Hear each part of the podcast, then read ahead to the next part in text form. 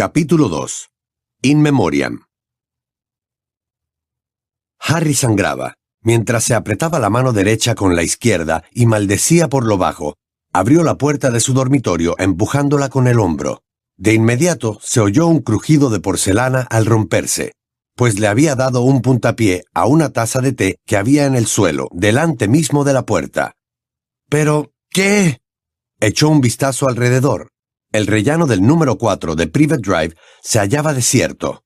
Seguramente Dudley había dejado allí la taza, convencido de que estaba haciendo una broma ingeniosa. Manteniendo la mano que le sangraba en alto, Harry recogió los fragmentos de porcelana con la otra y los arrojó a la papelera ya rebosante que había justo al lado de su dormitorio. Luego fue al cuarto de baño a poner el dedo bajo el grifo. Era estúpido, absurdo y sumamente irritante que todavía faltaran cuatro días para que se le permitiera practicar magia. Pero tenía que admitir que no habría sabido qué hacer con aquel corte irregular en el dedo. Todavía no había aprendido a curar heridas, y pensándolo bien, sobre todo a la luz de sus planes inmediatos, eso era una grave falla de su educación mágica. Se dijo que debía pedirle a Hermione que le enseñara, y a continuación, con un gran puñado de papel higiénico, limpió el té derramado antes de volver a su dormitorio y cerrar de un portazo. Había pasado la mañana vaciando por completo su baúl del colegio por primera vez desde que lo llenara seis años atrás. Al principio de cada curso escolar se limitaba a sacar de él las tres cuartas partes de su contenido y sustituirlas o ponerlas al día, pero dejaba una capa de residuos en el fondo.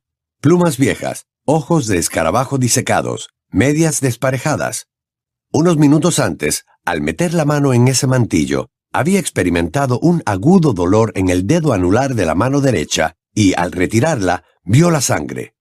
Esta vez tuvo más cuidado. Volvió a arrodillarse junto al baúl, buscó a tientas en el fondo y, tras sacar una vieja insignia donde se leía alternativamente Apoya a Cedric Diggory y Potter apesta, un chivatoscopio rajado y gastado, y un guardapelo de oro que contenía una nota firmada R.A.B., encontró por fin el borde afilado que le había producido la herida. Lo reconoció de inmediato. Era un trozo de unos cinco centímetros del espejo encantado que le había regalado Sirius, su difunto padrino. Lo puso aparte y siguió tanteando con precaución en el baúl en busca de la parte restante. Pero del último regalo de su padrino no quedaba más que un poco de vidrio pulverizado que, como brillante arenilla, se había adherido a la capa más profunda de residuos.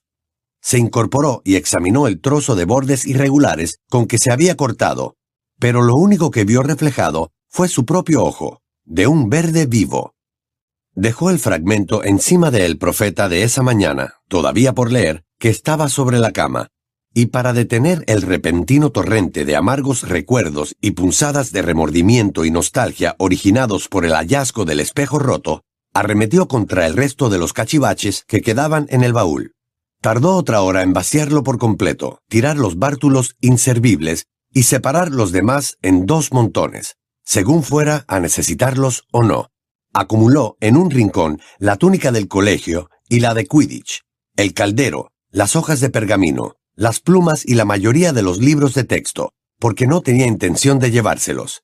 Entonces se preguntó qué harían sus tíos con ellos.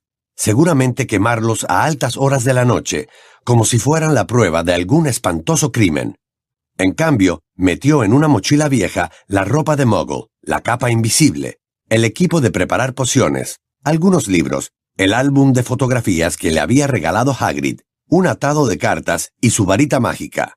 En un bolsillo delantero de la mochila guardó el mapa del merodeador y el guardapelo con la nota firmada R.A.B. Al guardapelo le había concedido ese lugar de honor no porque fuera valioso, no valía nada, al menos a efectos prácticos, sino por lo que le había costado obtenerlo. Encima del escritorio, junto a Hedwig, su lechuza blanca como la nieve, Aún quedaba un buen montón de periódicos, uno por cada día pasado en Private Drive ese verano. Al cabo de un rato se puso en pie, se estiró y se acercó al escritorio. Hedwig no se movió mientras él se ocupaba de hojear los periódicos antes de tirarlos al montón de basura uno tras otro. La lechuza dormía, o fingía hacerlo, ya que estaba enojada con Harry por el poco tiempo que le permitía salir de la jaula. A medida que llegaba al final de los periódicos, fue pasándolos más despacio, intentando recuperar uno llegado poco después de que él regresara a Private Drive a principios del verano. Recordaba que la primera plana de ese ejemplar incluía un breve comentario sobre la dimisión de Charity Burbage, la profesora de estudios muggles de Hogwarts. Por fin lo encontró, buscó la página 10, se dejó caer en la silla del escritorio y releyó el artículo que buscaba. Remembranza de Albus Dumbledore. Elfias Dodge. Conocí a Albus Dumbledore cuando tenía once años. Era nuestro primer día en Hogwarts. La atracción mutua que experimentamos se debió sin duda al hecho de que ambos nos sentíamos como intrusos allí. Yo había contraído viruela de dragón poco antes de instalarme en el colegio, y, aunque ya no contagiaba, mi cara, picada y de un desagradable tono verdoso, no animaba a nadie a acercárseme. Albus, por su parte, había llegado a Hogwarts bajo la carga de una notoriedad en absoluto deseada. Apenas un año atrás, su padre, Percival, había sido condenado por una brutal agresión muy divulgada contra tres jóvenes muggles. Él nunca intentó negar que su progenitor, que moriría en Azkaban, hubiera cometido ese crimen. Es más, cuando reuní el valor suficiente para preguntárselo, me aseguró que sabía que su padre era culpable. Aparte de eso, se negó a seguir hablando de tan lamentable asunto, aunque muchos intentaron que lo hiciera. Algunos hasta elogiaban el acto de Percival y daban por sentado que su hijo también odiaba a los muggles. Pero estaban muy equivocados, como podría atestiguar cualquiera que lo conociera. Él nunca manifestó ni la más remota tendencia anti-muggle. De hecho, con su decidido apoyo a los derechos de los no magos, se ganaría muchos enemigos en los años posteriores. Sin embargo, en cuestión de meses, la fama que iba adquiriendo empezó a eclipsar la de su padre. Hacia finales de su primer año, ya nadie lo conocía como el hijo de un criminal anti-muggles, sino como, nada más y nada menos, el alumno más brillante que jamás había pasado por el colegio. Quienes tuvimos el privilegio de contarnos entre sus amigos, nos beneficiamos de su ejemplo, así como de su ayuda y sus palabras de ánimo con las que siempre fue generoso. Años después me confió que ya entonces sabía que lo que más le gustaba era enseñar. No solo ganó todos los premios importantes del colegio, sino que pronto estableció una correspondencia regular con los personajes del mundo mágico más destacados de la época, entre ellos Nicolas Flamel, el famoso alquimista, Batilda Bagshot, la renombrada historiadora, y Adalbert Waffling, el teórico de la magia. Asimismo, varios trabajos suyos fueron incluidos en publicaciones especializadas como La transformación moderna, Desafíos en encantamientos y El elaborador de pociones práctico. La carrera de Dumbledore prometía ser meteórica, y lo único que quedaba por saber era cuándo se convertiría en ministro de magia. Sin embargo, Pese a que en los años siguientes a menudo se predijo que estaba a punto de asumir el cargo, nunca tuvo ambiciones políticas. Tres años después de nuestro ingreso en Hogwarts, llegó al colegio su hermano Aberforth. No se parecían mucho, pues este nunca fue buen estudiante, y a diferencia de mi amigo, prefería resolver las disputas mediante duelos en lugar de con discusiones razonadas. Con todo, no es correcto insinuar, como han hecho algunos, que ambos hermanos estuvieran enemistados. se llevaban tan bien como podían llevarse dos chicos tan diferentes.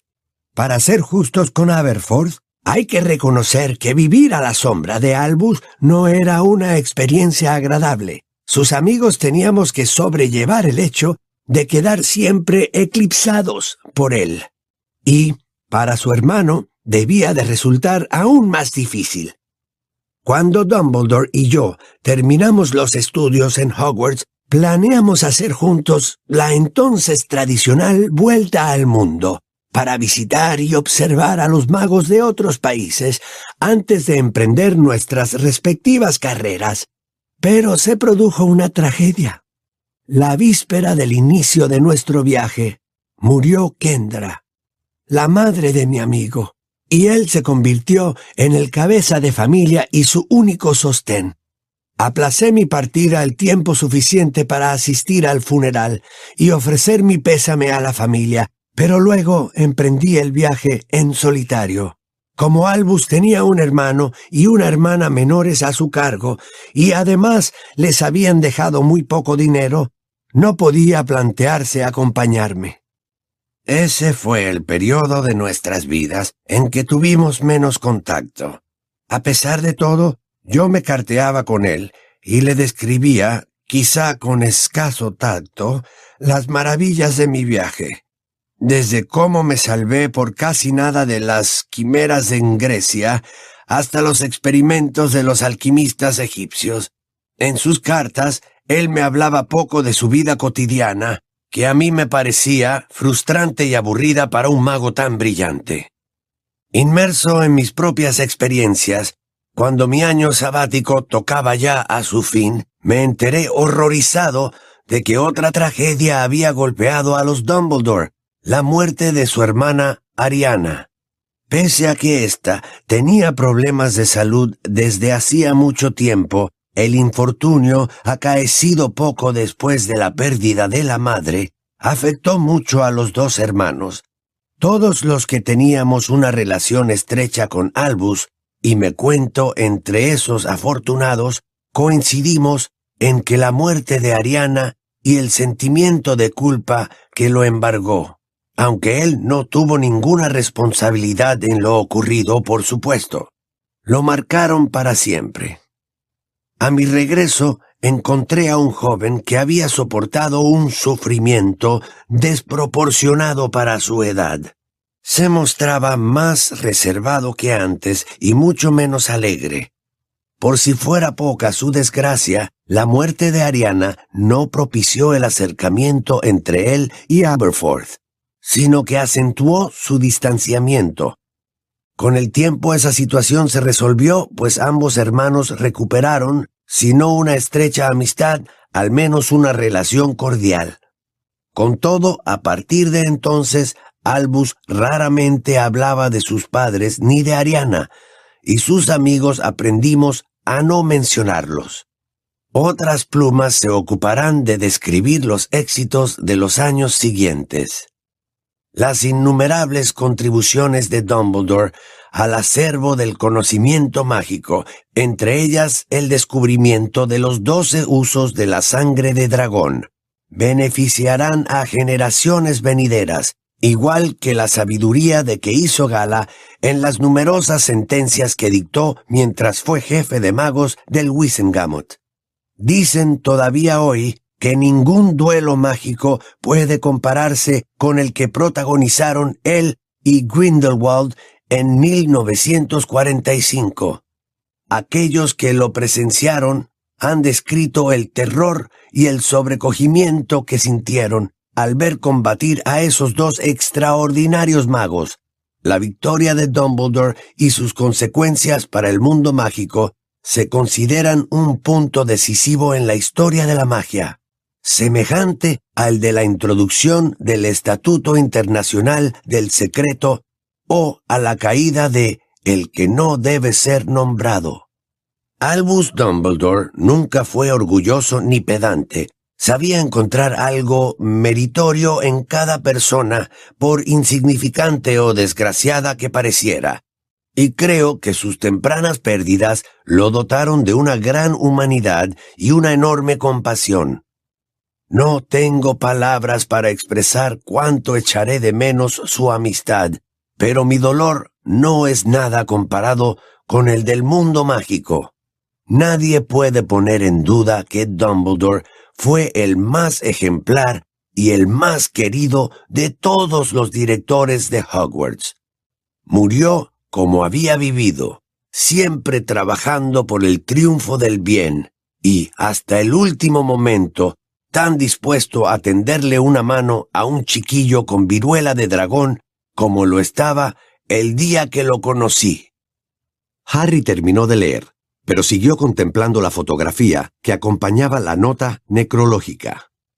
Dumbledore exhibía su habitual y bondadosa sonrisa, y como miraba el objetivo por encima de sus gafas de media luna, al muchacho le dio la sensación, incluso en el papel de prensa, de que lo traspasaba con rayos X, y la tristeza se le mezcló con un sentimiento de humillación.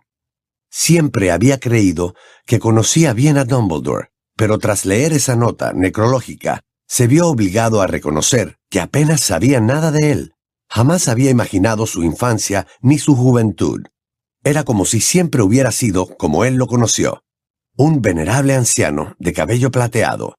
La idea de un Dumbledore adolescente era difícil de imaginar. Era como tratar de pensar en una Hermione estúpida o en un escreguto de cola explosiva bonachón. Nunca se le ocurrió preguntarle acerca de su pasado. Sin duda habría resultado extraño, incluso impertinente, pues al fin y al cabo todos sabían que había participado en aquel legendario duelo con Grindelwald. Ni le había pasado por la cabeza pedirle detalles de ese ni de ningún otro de sus famosos logros. No, siempre habían hablado de Harry, del pasado de Harry, del futuro de Harry, de los planes de Harry. Y ahora éste tenía la impresión, pese a lo peligroso e incierto que era su futuro, de que había desperdiciado oportunidades irrepetibles al no preguntarle más cosas sobre su vida, aunque la única pregunta personal que le había formulado era también la única que sospechaba que el director del colegio no había contestado con sinceridad. ¿Qué es lo que ve cuando se mira en el espejo? ¿Yo? Me veo sosteniendo un par de gruesas medias de lana. Harry permaneció pensativo unos minutos. Luego recortó la nota necrológica de El Profeta, la dobló con cuidado y la guardó dentro del primer volumen de Magia Práctica Defensiva y cómo utilizarla contra las artes oscuras. Entonces tiró el resto del periódico al montón de basura y contempló la habitación. Estaba mucho más ordenada. Lo único que seguía fuera de su sitio era el periódico de ese día, sobre la cama y con el fragmento de espejo roto encima. Harry cruzó el dormitorio, tomó el profeta, dejando que el fragmento de espejo resbalara y cayera en la cama, y lo abrió. Cuando el búho del correo se lo entregó enrollado por la mañana, no había hecho más que echarle un vistazo al titular y dejarlo por ahí, tras comprobar que no mencionaba a Voldemort. Estaba seguro de que el ministerio se valía de El Profeta para ocultar las noticias sobre el Señor Tenebroso. Por eso no vio hasta ese momento lo que había pasado por alto. En la mitad inferior de la primera plana había un titular más pequeño sobre una fotografía de Dumbledore caminando a grandes zancadas, al parecer con prisa. Dumbledore, la verdad, por fin. La semana que viene se publicará la asombrosa historia del imperfecto genio, considerado por muchos el mago más grande de su generación, Rita Skeeter echa por tierra la popular imagen del sabio sereno de barba plateada y revela la problemática infancia, la descontrolada juventud, las eternas enemistades y los vergonzosos secretos que Dumbledore se llevó a la tumba. ¿Por qué un hombre destinado a ser ministro de magia se contentó con dirigir un colegio? ¿Cuál era el verdadero propósito de la organización secreta conocida como Orden del Fénix? ¿Cómo murió realmente Dumbledore? Estas y muchas otras preguntas se investigan en la explosiva biografía Vida y Mentiras de Albus Dumbledore de Rita Skeeter, entrevistada en exclusiva por Betty Braithwaite. Véase página 13. Harry abrió el periódico con brusquedad y buscó la página 13. El artículo iba acompañado de una fotografía de otra cara que también le resultó familiar, una mujer de gafas con joyas incrustadas en la montura y de rubio cabello rizado artificialmente, dejando entrever los dientes, esbozaba una sonrisa que sin duda pretendía ser encantadora, y saludaba agitando los dedos. Harry hizo todo lo posible por ignorar esa desagradable imagen, y leyó. En persona, Rita Skeeter es más dulce y afectuosa de lo que sugieren sus famosas y despiadadas semblanzas. Tras recibirme en el vestíbulo de su acogedora casa, me lleva directamente a la cocina para ofrecerme una taza de té, un trozo de bizcocho y, huelga decirlo, una buena hornada de cotilleos. sí, desde luego. Dumbledore es el sueño de todo biógrafo, afirma. Tuvo una vida larga y plena. Estoy segura de que mi libro será el primero de una larga serie. Skeeter no ha perdido el tiempo pues terminó su libro de 900 páginas tan solo cuatro semanas después de la misteriosa muerte de Dumbledore, acaecida en junio. Le pregunto cómo consiguió esa hazaña. Bueno, verás, cuando llevas tantos años como yo ejerciendo el periodismo, te acostumbras a trabajar con un plazo determinado.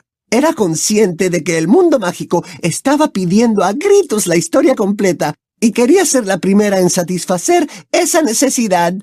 Menciono los recientes comentarios ampliamente divulgados de Elphias Dodge, consejero especial del Wissengamet y gran amigo de Albus Dumbledore, según los cuales el libro de Skeeter contiene menos hechos reales que los cromos de las ranas de chocolate.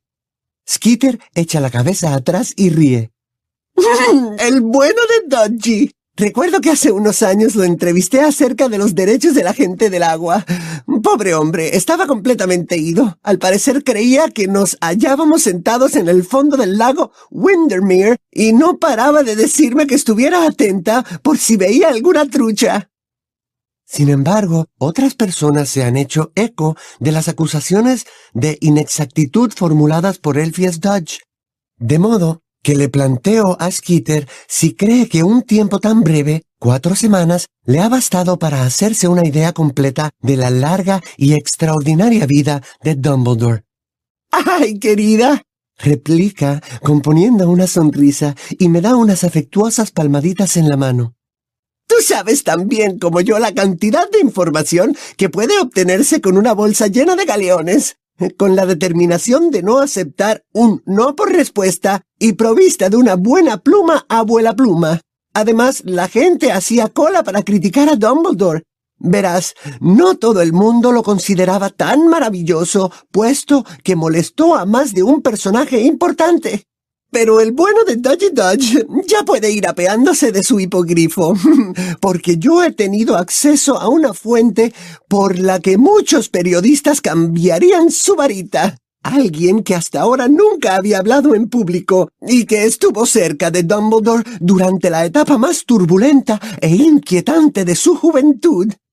En efecto, los avances publicitarios de la biografía redactada por Skeeter sugieren que ésta deparará sorpresas a los que creen que Dumbledore llevó una vida sin tacha.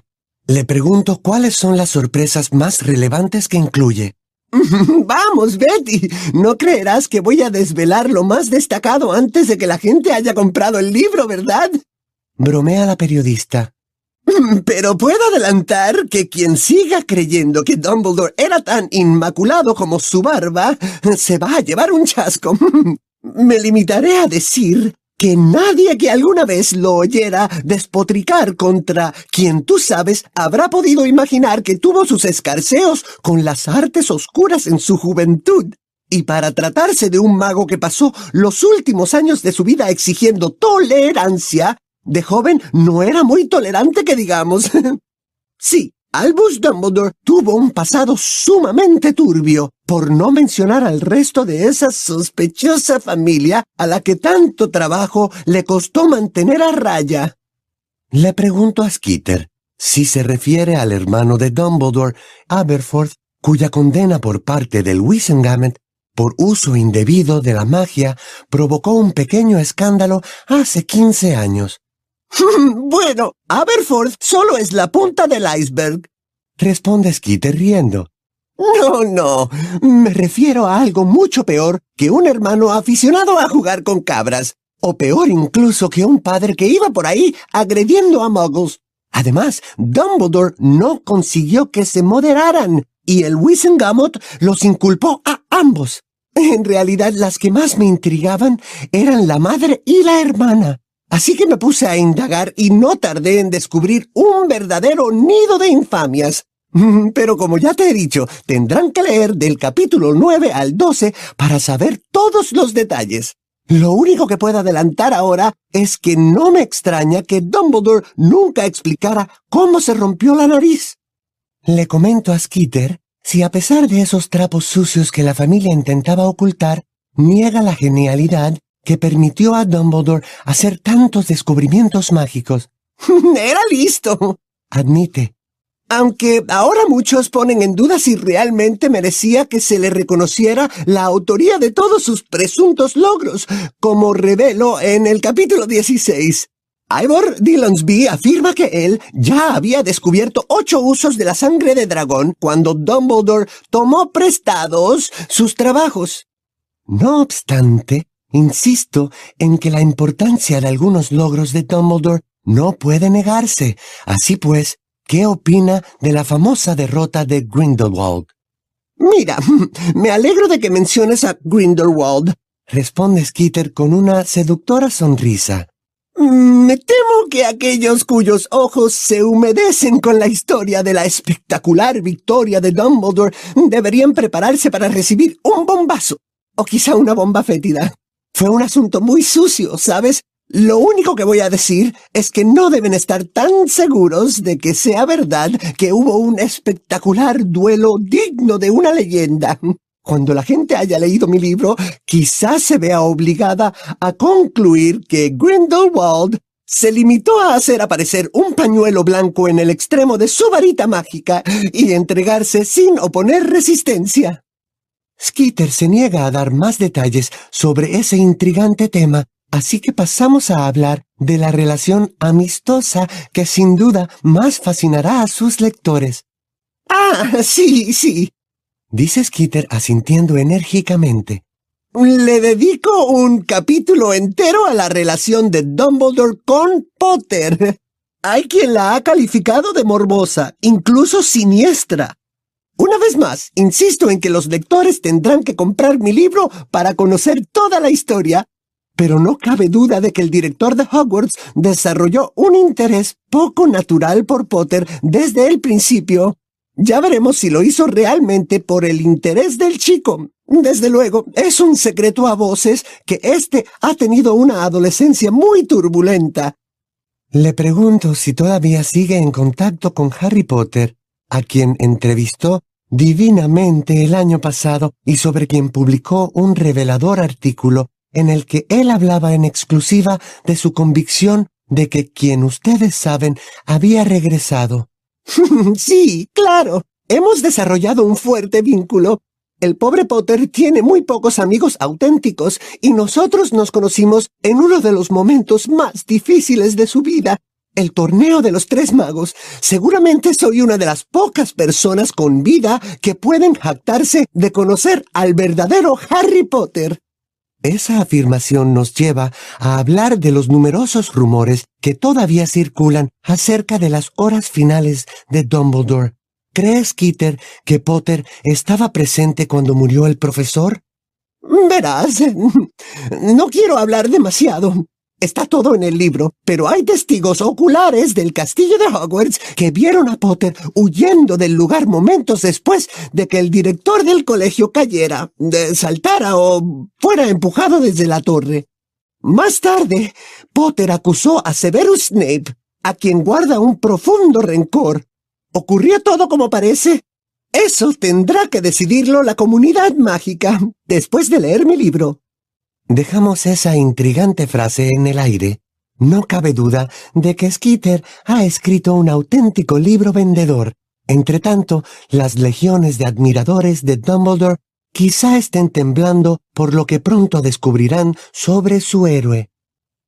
Harry llegó al final del artículo y se quedó contemplando la página como embobado. La rabia y el asco surgían en su interior como vómito arrugó el periódico y lo lanzó con todas sus fuerzas contra la pared, donde se unió al resto de la basura amontonada alrededor de la rebosante papelera.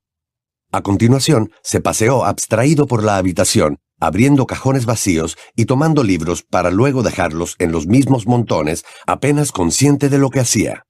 Algunas frases del artículo le resonaban en la cabeza. Dedico un capítulo entero a la relación de Dumbledore con Potter. Hay quien la ha calificado de morbosa, incluso siniestra. Tuvo sus escarceos con las artes oscuras en su juventud. He tenido acceso a una fuente por la que muchos periodistas cambiarían su varita. ¡Mentiras! gritó Harry, y por la ventana vio al vecino de al lado que mirándolo con nerviosismo se había detenido para volver a poner en marcha la cortadora de césped. Se dejó caer con frustración en la cama, haciendo saltar el trozo de espejo. Lo tomó y lo giró entre los dedos, al tiempo que pensaba en Dumbledore y en los embustes con que Rita Skeeter lo estaba difamando. De pronto percibió un intenso destello azul. Se quedó paralizado, y el dedo que se había cortado se le deslizó otra vez por el borde irregular del espejo. Eran imaginaciones suyas. No había otra explicación. Miró hacia atrás, pero la pared lucía aquel asqueroso tono melocotón elegido por tía Petunia. Allí no había nada de color azul que pudiera haberse reflejado en el espejo. Volvió a mirarse en este, y no vio más que su ojo de un verde brillante, devolviéndole la mirada. Se lo había imaginado. Era evidente, se lo había imaginado porque estaba pensando en el difunto director del colegio. Si de algo estaba seguro, era de que los ojos azules de Albus Dumbledore jamás volverían a clavarse en los suyos.